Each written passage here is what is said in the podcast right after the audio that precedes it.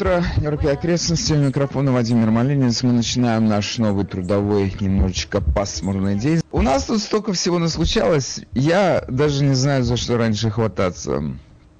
Во-первых, это книга Хантера Байдена. У меня были большие... Большой был соблазн прочесть ее. И потом подумал, уже столько про нее написано и сказано, что я приблизительно знаю, о чем она. Да, но я же всегда говорю, что дьявол в деталях. Я же сам это говорю. И вот эти детали могли быть пропущены мной. Но я уже прочитал, и я, в общем-то, понял, что там действительно пропущены детали. Но в книге пропущены детали. Человека, значит, можно пожалеть, безусловно. Это совершенно такое распустившееся, опустившееся создание. Как все наркоманы, он, его надо считать больным.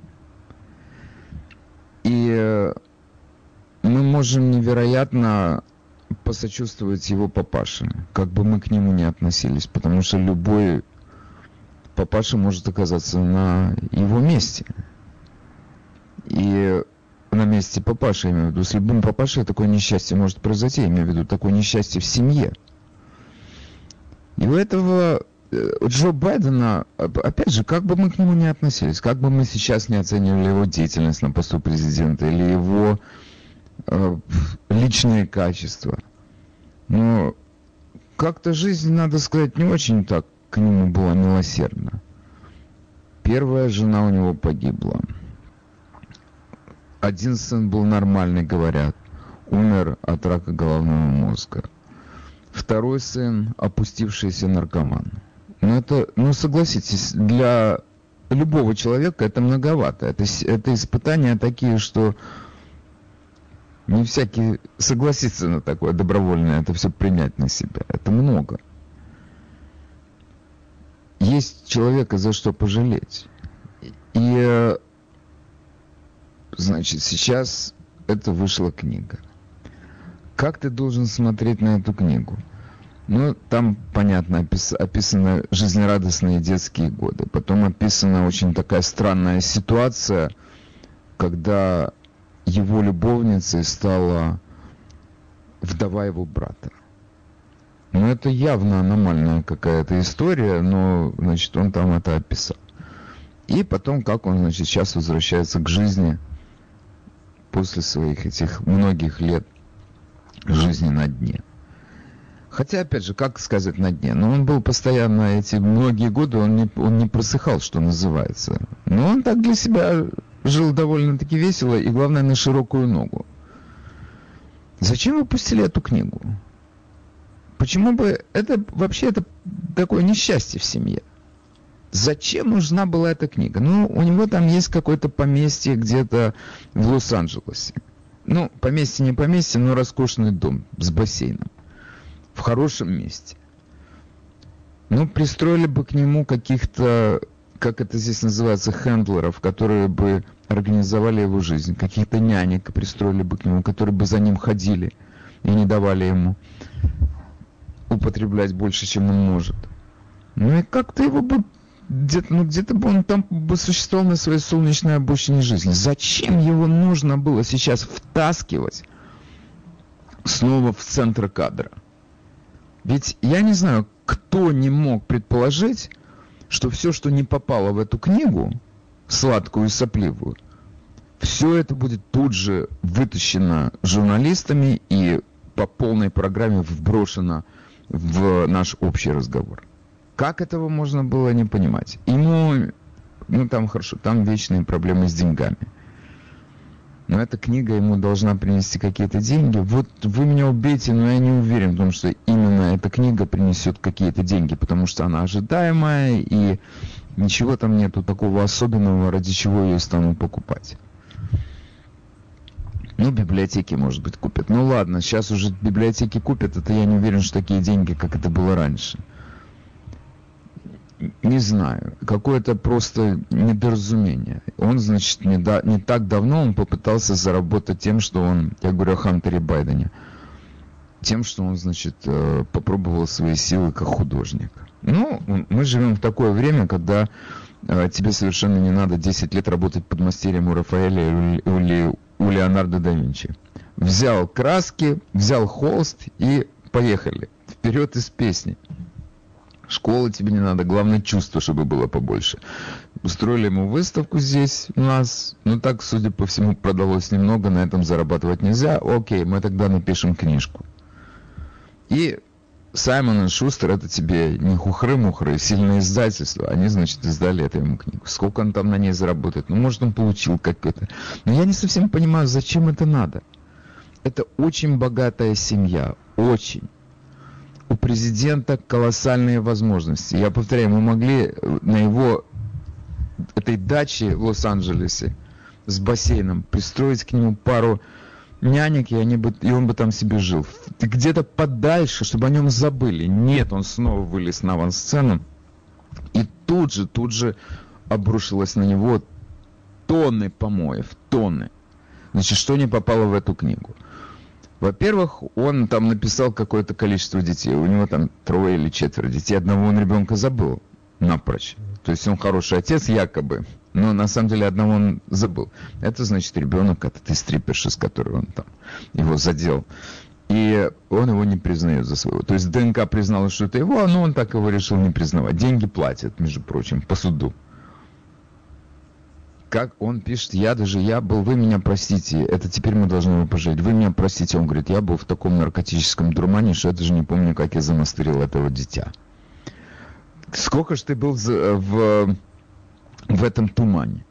Если эта твоя связь с этой подругой стрипершей продолжалась пять месяцев, пять месяцев ты ее таскал за собой повсюду, ее все с тобой видели, кто мог видеть. Она приходила к тебе в офис, ее не пускала охрана дома, обслуга домовая, потому что она ломилась туда среди ночи.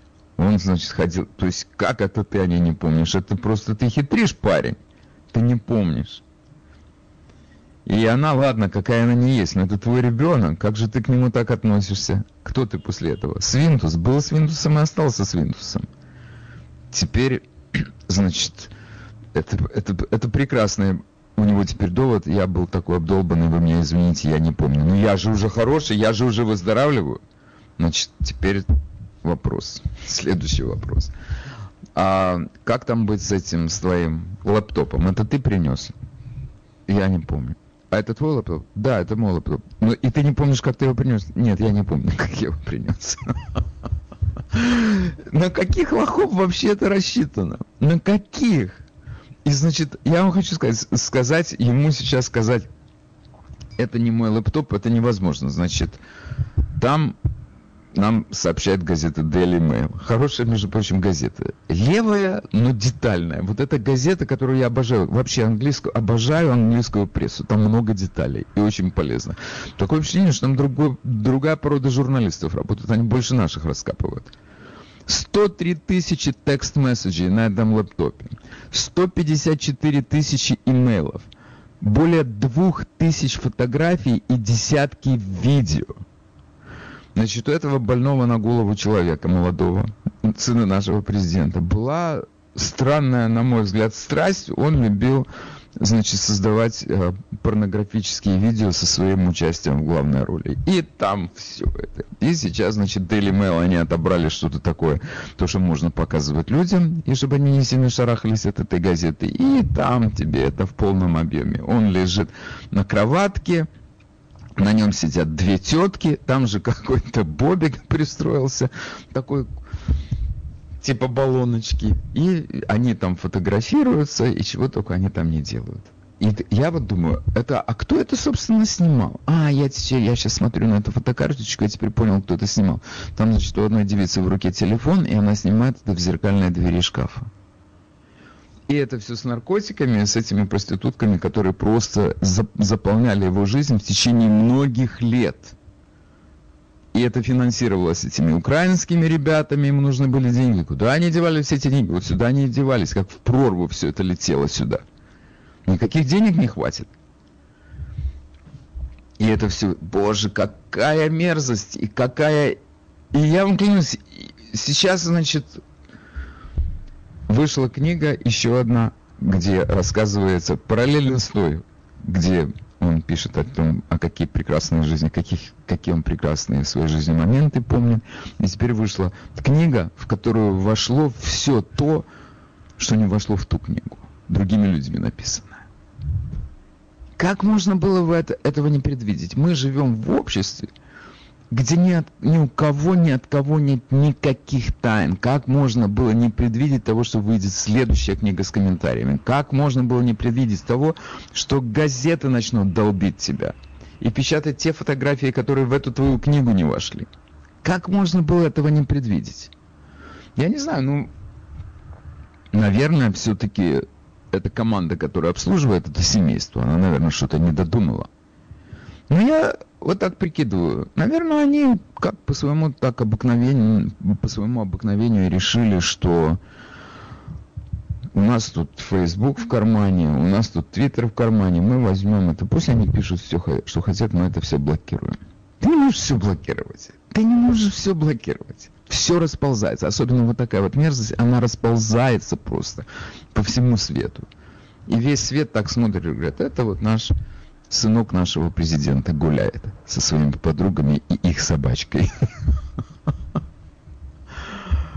Ужасно, ужасно. И этот э, человек, значит, наш президент, он, как это у нас здесь говорят, изображает хорошую мину при плохой игре. Я прошу всех, всех своих бывших друзей вспомнить, как у нас что-то Трамп не то делал, как они всегда говорили, это же позор на весь мир, над нами смеются во всем мире. Ну хорошо, у меня теперь вопрос, я не буду над этим смеяться. У меня это вообще ничего не вызывает, кроме дикой печали. Это вся история с нашим нынешним президентом. Но у меня к вам вопрос, к своим бывшим друзьям. Вам вот за это не стыдно перед всем миром? Не знаю. Мне неловко. Мы продолжаем наше утреннее шоу. Микрофона Владимир Мальниц. Вот э, первую часть своего шоу я, первую четвертушечку, я посвятил этому несчастью Хантеру Байдену. Это несчастье, самое настоящее несчастье. Ну вот я потому и говорю, что такого рода вещи лучше держать подальше от людей, по возможности прятать. Вот буквально прятать, потому что нечем гордиться, нечем. И главное, нету абсолютно никакой гарантии, что это закончилось, потому что мы тут часто говорили на нашем радио с людьми, которые занимаются, которые жизнь свою посвятили лечению от зависимости, они все говорят, что это на всю жизнь. Забота теперь держаться подальше от наркотиков. Это просто безостановочная работа над собой. И ты малейшую слабину дашь, и это все к тебе возвращается в полном объеме. И снова все те же самые проблемы. И воровство из дому, и э, передозировки. И... Поэтому сейчас говорить, какой он несчастный, как он выздоровел, это рановато. Потому что, во-первых, не знаю, несчастный или несчастный, он все-таки много лет хорошо прожил. Причем так, все эти деньги, которые он зарабатывал на Украине, значит, э, как-то он добился, достиг такого эффекта поразительного, что он задолжал налоговому ведомству 320 тысяч долларов. Это с какой суммы? Которую он прогулял, потратил на девушек и на автомашины. Это у него была такая страсть. Кокаин, девушки и автомашины. Неплохая жизнь. У меня э, вопрос к вам. Если кто-то хочет высказаться, то, пожалуйста, 718 303 90 90 для того, чтобы направить вашу мысль в продуктивном направлении. Я могу даже поставить, дать вам такой наводящий вопрос. Вот как вы считаете, это нужно было семейству Байдена сейчас эту всю грязь выволакивать наружу в надежде на то, что это как-то привлечет какое-то, вызовет какие-то симпатии у американцев. При всем, при том, что я понимаю, что тут можно посочувствовать этому. Как болезни. Но как образу жизни, как только мы скажем, что это разврат такой свойственный богатым людям. И вы знаете, у меня персонально, во-первых, там миллион вопросов возникает по поводу этого, этой его книги. У меня один вопрос возник сразу. А именно, нам говорят, что Хантер Байден работал в качестве юридического консультанта по вопросам корпоративного бизнеса в компании Burisma. Как он мог работать в таком состоянии, если он годами не просыхал? Если он годами, у него не было никаких забот, кроме как э, сварить этот crack cocaine и вызвать девушек себе по телефону с собачкой. Как он мог? Ну, а кому вы рассказываете о том, что он получал эти, сколько там, 60, что ли, тысяч в месяц э, за какую-то работу, которую он мог, и которую он делал для этой буризмы? Какую он работу мог делать? У него была вся работа дойти до туалета, я так понимаю. Какая работа? Какая буризма? Какая юридическая деятельность корпоративная? Какой-то... Это, и вот я вам говорю, что меня всегда в этой истории поражает. Ну там же люди, которые на бешеных зарплатах сидят и которые следят за семьей президента, чтобы там все было в порядке. Как, за что они деньги получают? Как можно таких лохов было нанимать? Не понимаю. Как это у нас называется? Damage control. Какой это damage control? Где вы его взяли, этот damage control? Окей, хорошо. Эм, телефон студии 718 303 90 90. Желаете высказаться по этому поводу? Набирайте этот номер. Доброе утро, мы вас слушаем. Э, доброе утро, Вадим. Значит, я с вами абсолютно полностью согласна. И единственное объяснение, которое я нахожу этому явлению, это был предупреждающий выстрел. Чтобы не было никаких инсинуаций, никаких шантажей, потому что начнутся же всякие публикации. И он решил сам все рассказать, чтобы этот э, накал немножко снизить и интерес к этому тоже. Больше никаких а я как... не могу найти к этому. То есть э, я понял, я понимаю вашу логику, что, мол, э, он сейчас все расскажет сам, и больше некому будет ничего да. добавить к этому, да? Да, даже если Но... будет кто-то что-то добавлять, то уже это не будет таким живым интересом. Ну хорошо, я, я с вами могу не согласиться, может быть, потому что я знаю чуть-чуть больше. Я вам сейчас, я с вами поделюсь этой информацией, и вы сами сделаете вывод. Значит, э, в газете New York Post работает замечательная журналистка Миранда Дивайн. Миранда Дивайн. Это она написала первую э, публикацию касательно этого компьютера, который назывался Laptop from Hell, который убрал у себя со своих страниц Facebook, который убрал со своих страниц этот Twitter. И вот сейчас она это все собрала и добавила, и, и напечатала, и издала книжку, которая называется Laptop from Hell. Laptop from Hell. В этой, то есть она рассказала в этой книжке все то, что не попало в хантеровскую книжку. Я думаю, что она даже не могла мечтать о том, чтобы получить такую рекламный boost, как она получила, благодаря этой книжке Хантера. Поэтому он напрасно старался в таком случае, потому что мы сейчас узнаем и узнаем, и будем узнавать. И Daily Mail пишет о том, что у него там одна из самых вообще, там мало того, что он сам опускался – Пять да, ну... СМИ Байденов имеет ту же самую проблему, наркоманы. Из-за него. Окей, да. спасибо вам за участие в передаче. Доброе утро, мы вас слушаем. Алло, доброе утро. А, этот, э, Джо Байден сказал, что это очень, очень хороший мальчик, и я так думаю, что это пример для всей американской молодежи. А нам нужно признать, что мы либо дебилы, что такого президента выбрали, либо вариант того, что мы признаем, что нужно признать, что нас украли. Мы У меня к вам вопрос. Вы же не выбирали... Подождите, Валера, да. это, мне эта коллективная ответственность никогда не нравилась, еще там в Советском Союзе. Правильно. Вы да, что ли его выбирали? Вы его выбирали? Вы же Большинство американцев его выбрало. Вот этот вариант. Большинство американцев его выбрало. Либо украли. Но это не значит, что вы дебил, если большинство выбрало, правда? И я тоже его не правда. выбирал. А он, ну, здесь мы тоже так думать, что американцы дебилы. Окей. Okay. Ну, большинство, может быть, и да, но все-таки еще значительная часть остается, которая не дебилы. Вы не обобщаете. А, а, а что я хотел сказать? Доброе утро, мы вас слушаем. Доброе утро. Подготовка началась правильная. Вот он больной, вот он неправильное решение делает, вот у него ребенок такой нехохой. Все об этом узнают, весь мир об этом знает теперь. Семья нехорошая, человек нехороший. Убирать надо. Подготовка началась к уборке. Уборки кого? Байдена с этого места и поставить это место. Байдена убрать, президента убрать.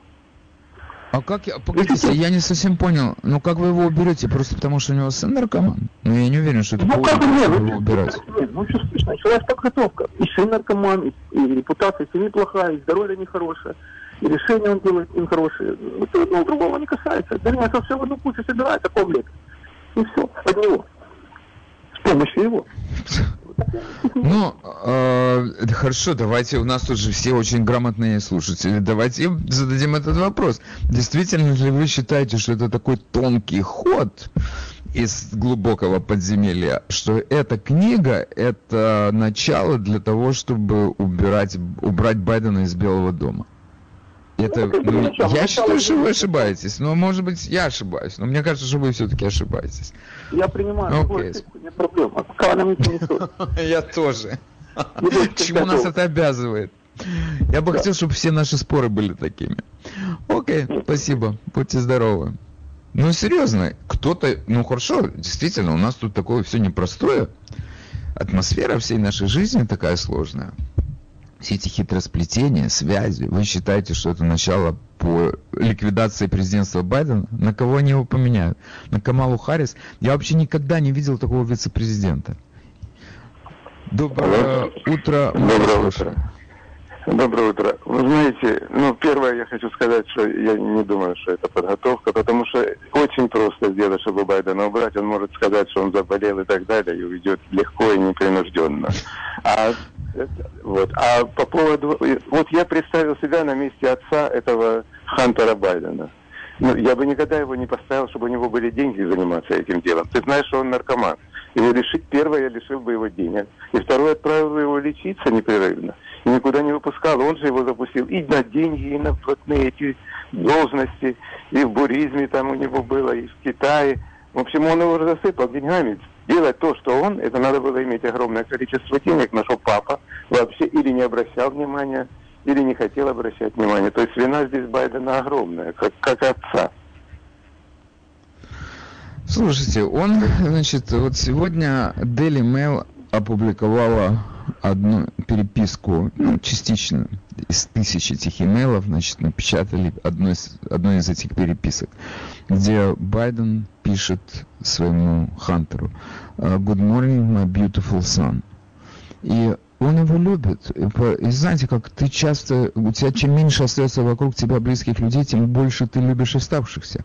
У Байдена в жизни одни потери. У него этот сын, которого он обожает, просто боготворит. My beautiful son. Значит, там есть фотография этого beautiful son. Это чудовище. Когда он там в, в зубном кабинете сам себя сфотографировал с открытым ртом. Без зубы. Боже, это, это, это я никогда этого не знал, но оказывается от этого крэк кокейна у тебя зубы отваливаются, разваливаются и выпадают. И он пошел от этого, что у него осталось, ремонтировать зубному врачу и сделал там себе фотографию. Тихий ужас, какой-то исчадие ада. My beautiful son. И мы знаем из этой книги Миранда Дивайн, что папаша давал ему деньги, потому что он считал, что если он имеет деньги, так он не делает никаких глупостей. Он там вызывает девушек, колется, и вот они там в номере гуляют, но это все в номере, это все не расползается никуда. Я не знаю, можно судить, э, этого папашу за это судить нельзя. Это еще большая проблема. Вы знаете, я вам говорю, я стал очень опытным лечи, э, доктором по вопросам лечения от зависимости, потому что я слушаю внимательно то, что люди говорят. Здесь у нас когда выступали, в том числе эти дети, которые прошли через это, они все говорят об одном и том же. Ты можешь начать лечение только если ты сам этого хочешь. Если тебя заставляют, ты сбежишь из этой клиники. Сбежишь на второй день или на третий, потому что у тебя установка сбежать. И они, когда эти, эти люди больные, они если на чем-то зацикливаются, они уже добиваются своего. У него, видимо, он, не, он никогда на это дно не упал, с которого он решил сам, где он испугался и сказал, о да, мне надо из этого вылезать. И пошел и сдался и, и, и лечился. У него этого не было, насколько нам известно. Потому что папа ничего в этом смысле не делал. Папа ничего в этом смысле не ну, делал. Ну а что, вы считаете, что там возле папы не было э, советников, которые ему могли дать консультацию по поводу его сына? Ну, у папы своя голова такая.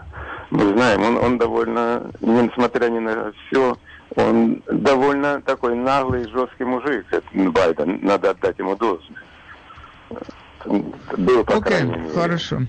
Ну, сейчас остался то, что он, он хам, он хам до упора. Страшный хам okay. просто. Спасибо. Окей, okay. следующий выступающий. Доброе утро, мы вас слушаем. Доброе утро, Вадим. Вы знаете, э, обращаясь к этому человеку, который только что выступал, вся семья может собраться и помогать. Но, но вместо него никто ничего не сделает. Поэтому от того, что, что значит папа не, папа не делал, а что он должен был делать? Вместо него в клинику пойти. К сожалению, э, нету э, подобной наркомании и алкоголя, она абсолютно не... Ей абсолютно без разницы, какого ты цвета, какого ты положения. И единственное, почему он еще э, на плаву, этот сын, потому что у папы деньги. Если бы у него закончились деньги, и тогда бы он бы, наверное, бы начал воровать какое-то время. А потом, когда закончил бы он воровать, и когда уже денег вообще бы не стало, он бы, наверное, задумался, а что делать дальше. Обычно так. Вот. Вот, насколько мне известно. А папа... Знаете, папа... Я... Ну, да, пожалуйста. Ну, ну, ну, папа, не, не, к сожалению, папа, ни мама, ни весь Конгресс, не включая вайс-президент, ничего по этому поводу сделать не мог. Даже если они ну, все ясно. будут... Окей, окей, хорошо, спасибо. Понимаете, мы часто, то есть мы сейчас здесь говорим о том, что я часто здесь слышал о том, что если кто-то хочет вылечиться, он должен сам этого захотеть. Обычно как это происходит? После очередной передозировки, когда человек понимает, что он много резать дубы, он это осознает, он начинает переходить в себя от испуга, от самого обычного испуга. Упал, больно ударился и подумал, надо, наверное, все-таки как-то поосторожнее. Этот, получается, ни разу не упал. Значит, э, он не, и ни разу не хотел, э, видимо, всплыть оттуда. Потому что, зная, что это семейство врет без остановки, мы не знаем, он действительно сейчас стоит на пути к исцелению или нет. Мы этого ничего не знаем. Может быть, он сегодня там, я вам хочу сказать, он когда появляется сейчас на 60 минут, там на других передачах у него берут интервью, как у большой знаменитости. Ну, он знаменитость, он, он сын президента Соединенных Штатов Америки. Но рожа у него такая, испытая, это, это испытая, это рожа наркомана. И ты не понимаешь, когда он пришел в себя. Год назад, или полгода назад, или сегодня утром. У него лицо такого опустившегося человека, который еще там, одной ногой по меньшей мере. А может быть и двумя. Точно никто не знает. Но мы знаем, что очень часто с этими людьми происходят метаморфозы, когда их насильно начинают лечить. Как их начинают лечить насильно, когда они в тюрьму попадают. Этот мог попасть в тюрьму многократно, но вокруг него ходили люди, которые ему не давали попасть в тюрьму. Значит, нам Миранда Дивайн пишет, что на этом компьютере э, очень много порнухи, который, в которой он сам участвует в главной роли. В том числе там есть его кадры, где он заснят с э, малолетними. А именно со своей 14-летней племянницей. По-моему, это прекрасный повод для того, чтобы его посадить. И пусть он бы там сидел и лечился. Ну как можно посадить сына президента? Ну вы что, с ума сошли? На Торе. Это памятная история. Значит, он э, совершил уголовное преступление, когда он решил себе купить пистолет, и он написал в этой анкете, что он никогда в своей жизни не принимал наркотики, будучи записанным наркоманом. Он обманул федеральные власти.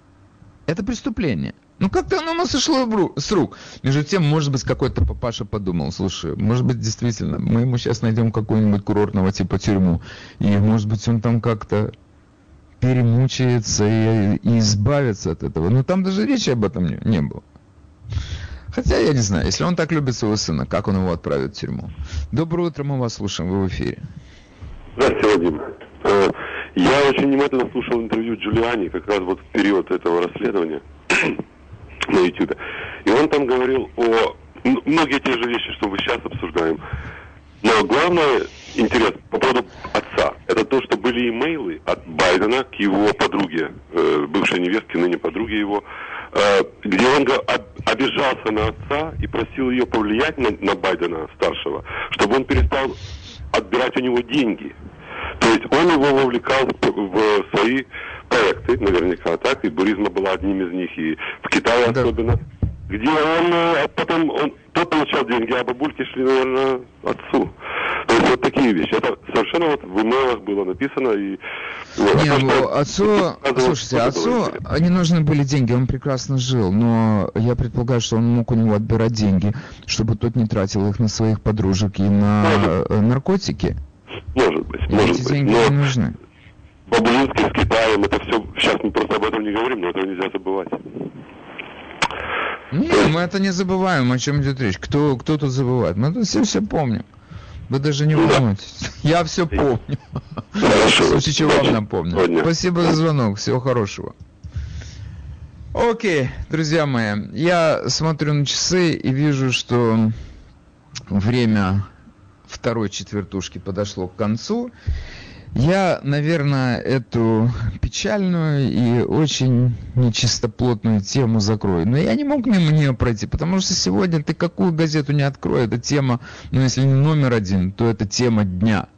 И пока она, мы ее не прожуем, мы должны как-то были отдать ей должное. Окей, все-таки сын президента. Окей.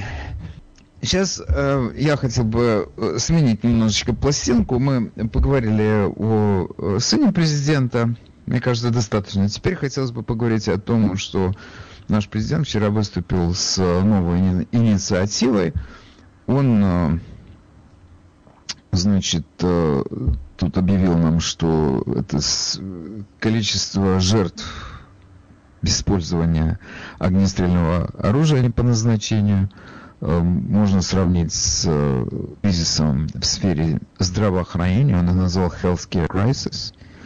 И в связи с этим намечен ряд мер для того, чтобы положить этому конец.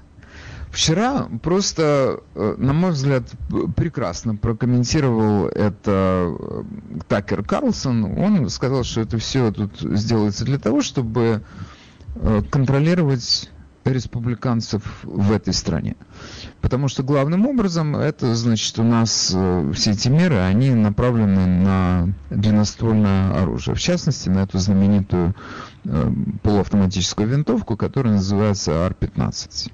И, э, значит, тут у нас есть такое устройство, о котором я никогда не знал. Это такой пластиковый ремень или не пластиковый, из чего-то другого, изготовлен из, из какого-то другого материала. Ты, значит, этим ремнем пристегиваешь приклад этой винтовки к руке, и таким образом у тебя, значит, как-то ее не подбрасывает во время стрельбы, и стрельба получается более точной. И э, Такер Карлсон э, такую просто ну, замечательно построил стройную теорию. Я так думаю, что ну, ну, 100% он прав суть, я даже не хочу выдавать это за свое, потому что я, безусловно, мог это с самого начала рассказать сам. И кто там смотрит Такера Карлсона? Потом я подумал, не, ну слушайте, среди моих слушателей наверняка есть люди, которые слушают Карл, э, Такера Карлсона, и потом мне скажут, ну, Ермолинец у него немножечко тут стерил, занимается плагиатом. Нет, я не такой. Я не занимаюсь плагиатом. Такер Карлсон рассказал такую историю, что, значит, эти запрещены будут, э, эти braces, arm braces. И э, если у тебя этот arm braces, обна, arm brace обнаружен, то ты, соответственно, э, совершил преступление. У тебя будет, против тебя будет начато, соответственно, расследование, тебе будут предъявлены э, обвинения в уголовном преступлении. Естественно, ты должен будешь сдать все свое оружие. И если у нас, например, 40 миллионов человек в стране располагают этой винтовкой, думаю, то, скорее всего, это республиканцы, таким образом их выведут вообще из строя 40 миллионов человек из легальной жизни в этой стране. Но на каждом из них будет стоять штамп уголовник. Мало того, что их разоружат, они теперь еще не смогут голосовать. Но Действительно, это так. В то же самое время у нас же это все делается под тем соусом, что у нас тут в стране такое насилие бесконечное и без конца убивают.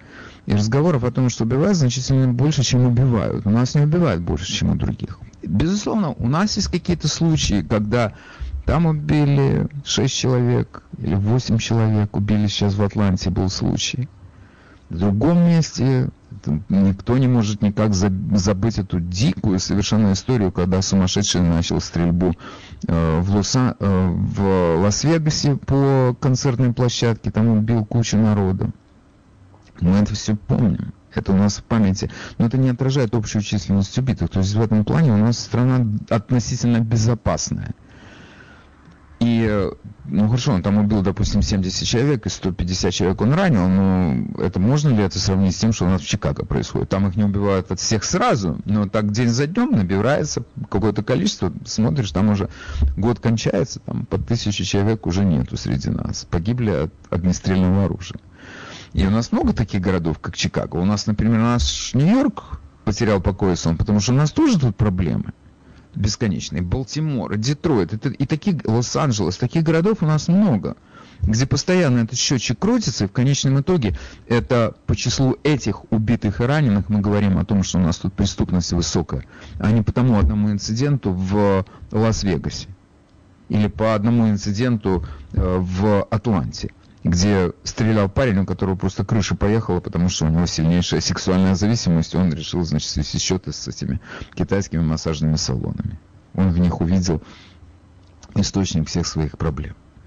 Одним словом, мы не находимся в числе стран с высокой преступностью из-за, с критически высокой преступностью из-за использования огнестрельного оружия. У нас не меньше людей, например, гибнет в автомобильных катастрофах. У нас кого-то зарезали. Кстати, режут народ, навалом народу. Навалом. Почему? Потому что, этот, э, потому что нож оказывается ближе к руке больного на голову человека или сильно человека, находящегося в тяжелом эмоциональном состоянии, чем пистолет, например, тем более винтовка. И вообще эти э, полуавтоматические винтовки, они в число, то есть по использованию это огнестрельное оружие далеко не самое популярное у убийц. У убийц пистолеты более популярны. Почему? Потому что проще с ним обращаться, чем с полуавтоматической винтовкой. И в то же самое время, если у нас тут говорят, это у нас тут эпидемия убийств с использованием огнестрельного оружия. У нас тут это кризис в сфере здравоохранения, столько народу кладут. Ну хорошо, у нас возникает вопрос, а где народ-то кладут? И мы знаем, что у нас самые большие потери народа это в наших неблагополучных районах. И те люди, которые там пользуются огнестрельным оружием, они не покупают это оружие в магазине. У них нет никаких шансов купить это оружие в магазине. Они его на улице покупают. И поэтому, казалось бы, если мы хотим положить конец насилию с использованием огнестрельного оружия, нам, наверное, нужно что-то делать в этих районах. Ну, по крайней мере, хотя бы вернуть туда полицию. Нет, у нас туда нельзя вернуть, возвращать полицию, потому что полиция у нас издевается над чернокожими, унижает их, угнетает и дискриминирует. Все, значит, эта тема закрыта. У нас туда полицию отправлять мы не будем, пусть они друг друга перестреляют. Ну ладно, мы они друг друга, они оттуда выходят из своих гетто, они других людей тоже стреляют. Дальше у нас должна, значит, быть привлечена, казалось бы, э, к, этой, к решению этой проблемы прокуратура. У нас прокуратура тех людей, у которых находят оружие, их отпускают. У нас сейчас была большая проблема в стране, вы знаете, пандемия, поэтому у нас людей не сильно отправляли в тюрьму, из тюрьмы людей отпустили, суды не работали, все закрыто на карантин, карантин, тюрьма не работает. Вообще вдуматься в это. У нас сейчас в стране карантин, тюрьма закрыта на ремонт, на карантин. Ну где это такое видано? Вот у нас такое видано. Значит, у нас так получается, что тех людей, которые друг друга убивают из огнестрельного оружия в наших гетто, мы на это закрываем глаза, это нас не касается. А тех людей, которые являются законопослушными владельцами огнестрельного оружия, мы сейчас и начнем против них открывать какие-то уголовные дела, за то, что они отказались сдавать какой-то этот brace. То есть у нас все, я вам говорю, ты когда имеешь дело с нашими левыми друзьями, у них все перевернуто с головы на ногу. С ног на голову. Но это тебе кажется только что с ног на голову. Речь идет о том, чтобы подчинить себе тех людей, которые сегодня проявляют самостоятельность. Потому что, вы знаете, я как-то подумал, у меня раньше это, честно сказать, не приходило в голову, эта мысль. Но сейчас, в последнее время, она просто поселилась во мне.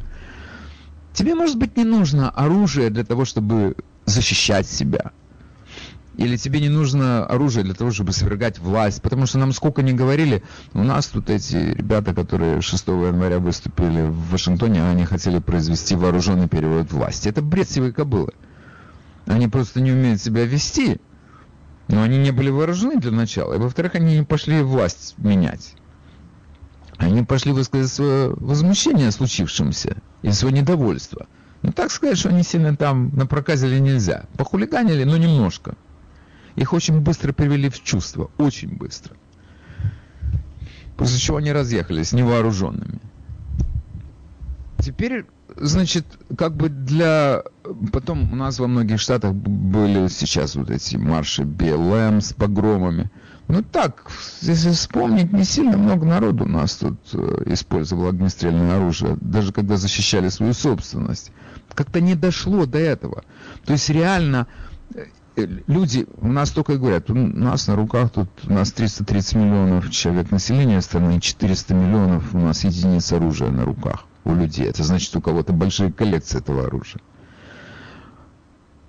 То есть, как бы у нас в прошлом году было поводов для того, чтобы использовать эти миллионы единиц огнестрельного оружия, хоть отбавляй, больше, чем надо. Только, говорю, гражданская война, сейчас люди этого не перенесут. Люди перенесли, и никто это оружие не использовал. Почему? Потому что, наверное, те люди, которые владеют этим оружием, они понимают, что это существуют законы, существует ответственность перед законом, и они не хотят воевать с полицией. Потому что их убьют. Но в то же самое время, а зачем тебе это оружие? Ну, во-первых, кто-то любит заниматься стрельбой точно так же, как кто-то любит заниматься другими видами спорта. Я, например, по настольному теннису выступаю, а кто-то выступает по стрельбе в мишень. Почему нет? Какая разница? Но вот та мысль, которая недавно поселилась у меня в моем сознании, мне просто, я как-то вдруг прочувствовал, что человек покупает огнестрельное оружие, потому что для него это является высшим проявлением его свободы. Он может купить и владеть вещью смертельно опасной. Это требует колоссальной ответственности от него. Он знает, что ее нельзя применять как, как он захочет и против кого он захочет. И вот это вот ощущение полной свободы, я владею этой смертоносной игрушкой, и я умею ей владеть, так, чтобы не причинить людям просто так. Зло, вот это то, что движет людьми при приобретении огнестрельного оружия. Проявление, высшее проявление свободы. Ты свободный человек, ты можешь купить даже пистолет. А в других странах тебе скажут, нет, извините, мы пистолетами не торгуем, идите. И все. Я, конечно, могу ошибаться. И потом, знаете, так бывает. Ты что-то прочувствовал, другие люди этого не чувствуют. Поэтому я вам предлагаю, если у вас есть желание высказаться по этому вопросу, то, безусловно, я буду счастлив вас выслушать. Телефон на студии 718 303 90 90. Желающие высказаться, пожалуйста набирайте этот номер. Но я вам говорю, что если бы наши власти, наши нынешние власти, они хотели бы бороться с этим health life crisis, они бы вернули полицию на свои старые места. И они бы послали эти оперативников своих в эти самые страшные районы, для того, чтобы они занимались чем, чем они успешно занимались раньше. Разоружали бандитов. Вместо этого собираются разоружить законопослушных людей. Почему? Потому что это контроль этих людей, которые чувствуют слишком много свободы. У них надо отобрать эту свободу и объяснить им, за кого голосовать. Доброе утро, вы в эфире, мы вас слушаем. Здравствуйте, Вадим. Э, Борис из э, Каролайн, который из Нью-Йорка забежал. Мы шарите за, я, за язвами любителей оружия. Я и моя жена. И получаем удовольствие ездить на shooting range. Значит, в правилах оружия нам написано, все книги изучаю не становись агрессором. Это самое главное. В любой ситуации избегай какой-то сложной ситуации, что может привести себя к каким-то увечьям. И второе, это очень интересно, это очень увлекательный, так же, как любой. Вы имеете много теннисных ракеток, повар имеет много Не, у меня только две, оружия, ну много. оружие Я знаю людей много. И свое применение. Так что, в моем понятии, это очень интересно, мне нравится. Всего доброго. Будьте здоровы. Значит, у меня только две теннисные ракетки. Старая и не старая. Но я знаю людей, у которых много единиц огнестрельного оружия. Может быть, потому что оно более доступно, чем теннисные ракетки.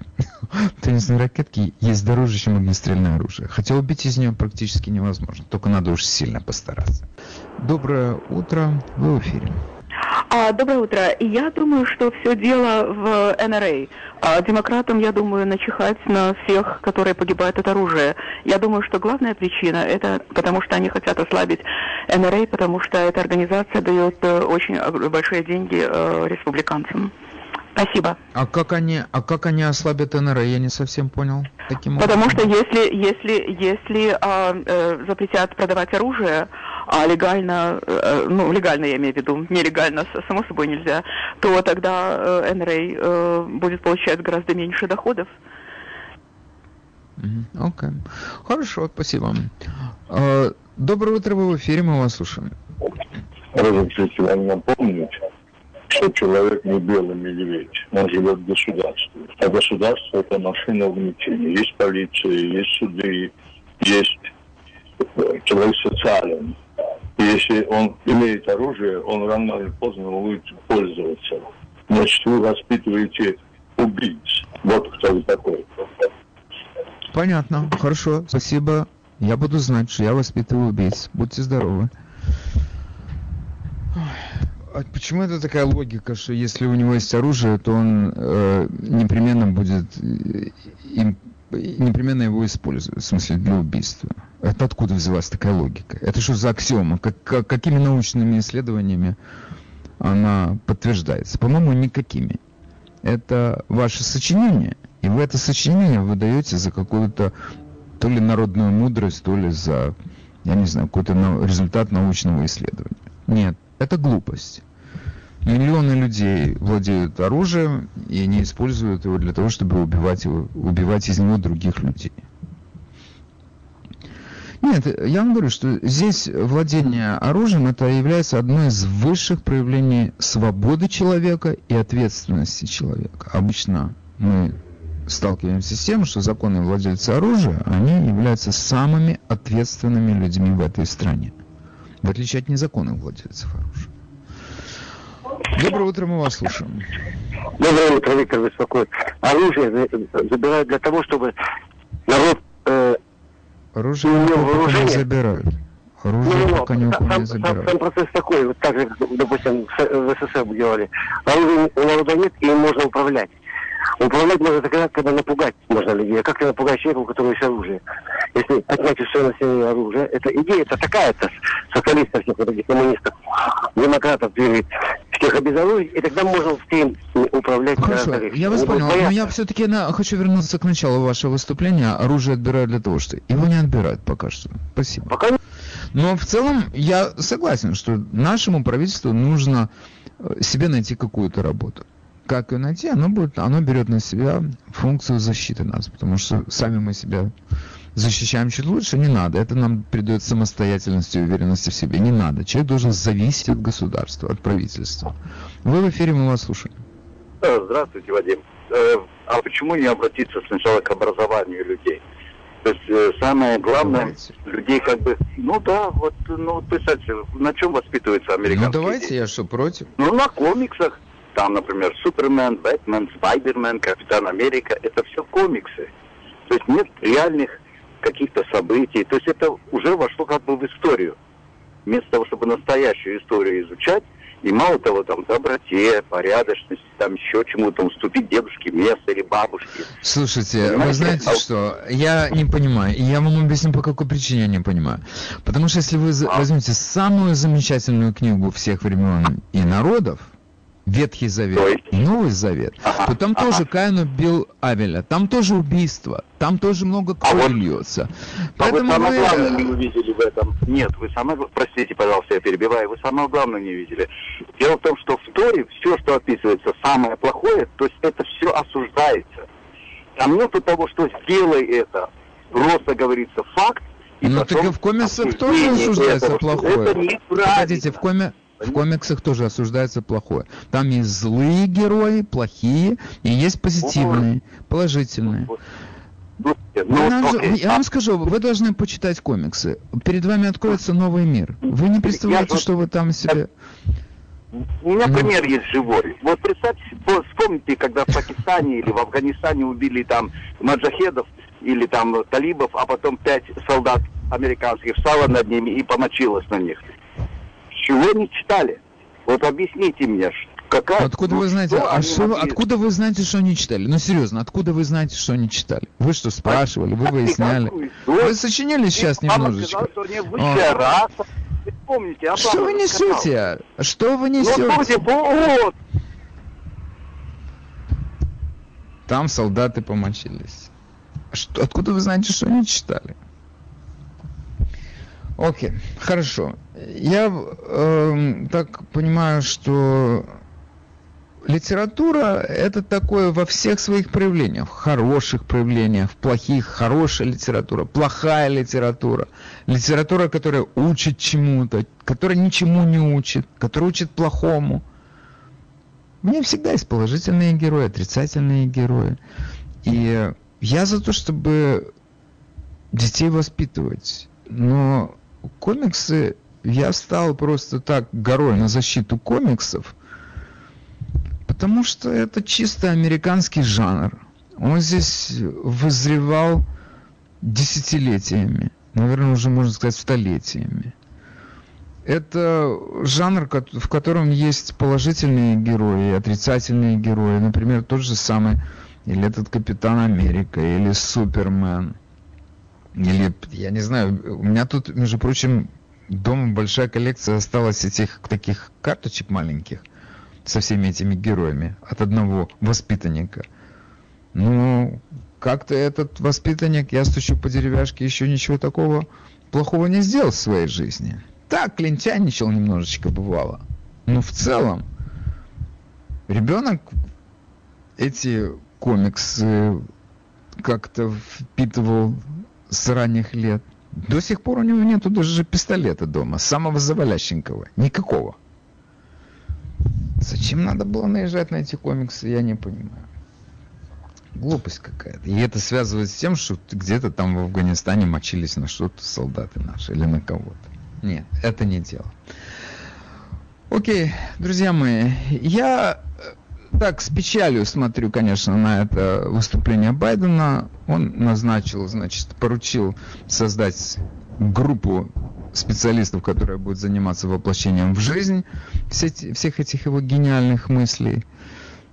Но у меня одна надежда на то, что наши защитники легального, законного владения оружием, они не будут дремать, они будут нанимать юристов, которые это все дело будут тащить в суд, как у нас повелось это, доводить до Верховного суда, и это не просто будет исполнительный указ, потому что вот в этом я вам говорю, это прелесть Америки.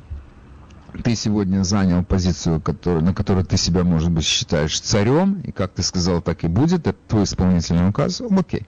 Мы проверим законность твоего исполнительного э, указа в суде и посмотрим, как оно. Сработает или не сработает. Такие дела. Я э, сейчас смотрю на часы, вижу, что мне пора прощаться с вами. Желаю вам всем хорошего трудового дня. С вами был Владимир Малинец. До завтра.